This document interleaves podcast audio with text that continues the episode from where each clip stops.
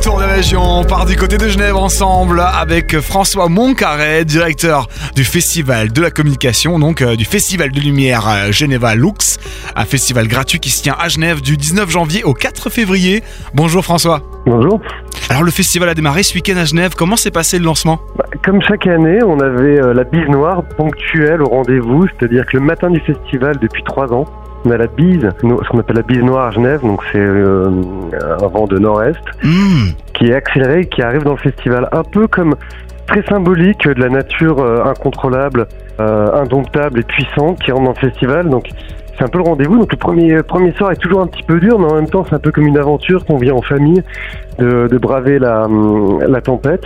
Et c'est d'autant plus euh, d'autant plus magnifique. Donc ça s'est passé hyper bien. Ensuite le lendemain il faisait hyper beau. Donc on avait des, euh, géants de lumière qui activaient installation par installation.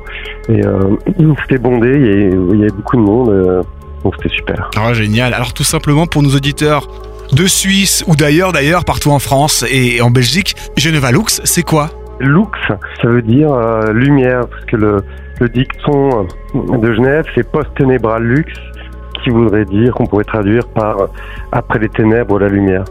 Donc, euh, festival de lumière, d'installation lumineuse, c'est tous les ans à cette période-là, la période un peu creuse dans l'année où euh, à Genève on a le stratus qui s'installe, donc c'est un nuage qui s'installe qui fait qui fait gris pendant trois mois et, euh, et euh, du coup grâce à ces lumières euh, on, euh, on réillumine, on réenchante euh, Genève pendant euh, trois semaines. Et qu'est-ce que vous souhaitez apporter aux Genevois au travers d'un tel événement? Un peu de la magie, c'est-à-dire euh, cette année le thème c'est magique et fantastique. Le but c'est que souvent en vieillissant on, on oublie un peu la magie, qu'on a des filtres qui nous font oublier la magie. Donc moi mon but, s'il y avait un but, c'est d'arriver qu'à même euh, l'espace d'un instant, les gens retombent dans cette âme d'enfant et recroient pendant quelques instants à la magie et soient un peu bluffés par l'illusion. C'est aussi une fête sympa à vivre en famille, en- entre amis, c'est-à-dire qu'on est en bulle d'une œuvre à l'autre, comme une exposition à ciel ouvert.